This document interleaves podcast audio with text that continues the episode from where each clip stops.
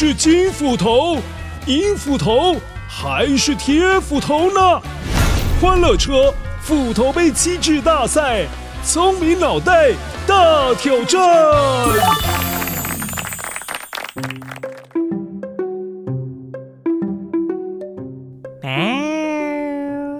乖乖，我是头城猫将军故事当中的怪猫哦。今天换我当关主哦。在故事当中，我可是会变身忽大忽小的一只怪猫。他念起了咒语：啊，阿布拉卡达！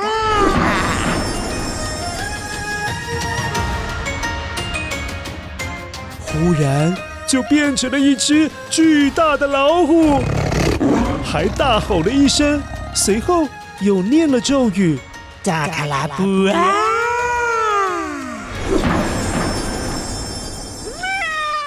变回了原先山猫的样子。这只忽大忽小的猫怪吓坏了小吴啊！那乖乖，现在我要考考你的是猫。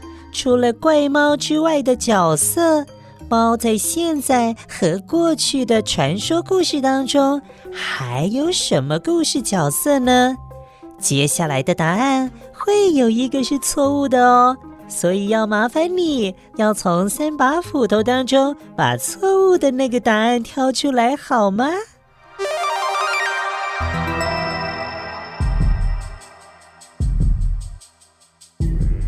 ？One。嘿嘿，我是金斧头。关于猫的故事角色，当然是意大利的猫剑客最有名啊！他可是帮助卡拉巴侯爵获得了国王的赏识，还迎娶了美丽又漂亮的公主哦。Two，嗨嗨，乖乖，我是银斧头。在埃及的传说当中，巴斯特是埃及的猫女神。其实她本来是拥有狮子头的女战神，是后来才慢慢转变成猫女神。而她可是埃及家庭的守护神哦。Three，嘿，乖乖，我是铁斧头。乖乖，我告诉你啊，日本很久很久以前就有猫厨神。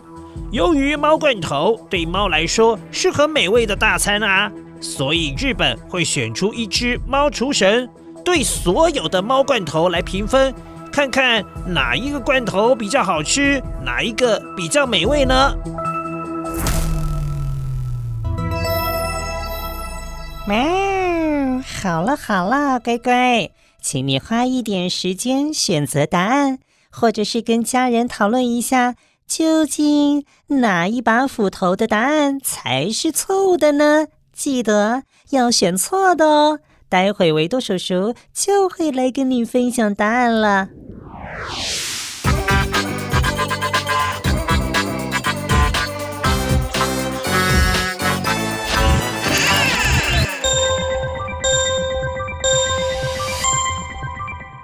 嗨，乖乖，我是维多叔叔，答案要揭晓喽。今天铁斧头弯腰说的是错误的答案。乖乖，其实日本没有猫厨神啦，这是维多叔叔编出来的错误答案。至于金斧头说的猫剑客，当然是有的啊，因为我们有说过穿靴子的猫这个故事，其实当中穿靴子的猫就是猫剑客啊。至于埃及的巴斯特猫女神，在埃及的历史传说当中，她的神职是从战神慢慢转变成家庭的守护神哦，所以它象征家庭幸福快乐哦，是很受到埃及人喜欢的猫女神。这样子你知道了吧？好了，今天的欢乐车斧头杯机智大赛，希望你有多学了一个新的猫的角色，那就是埃及的巴斯特，喵，猫女神。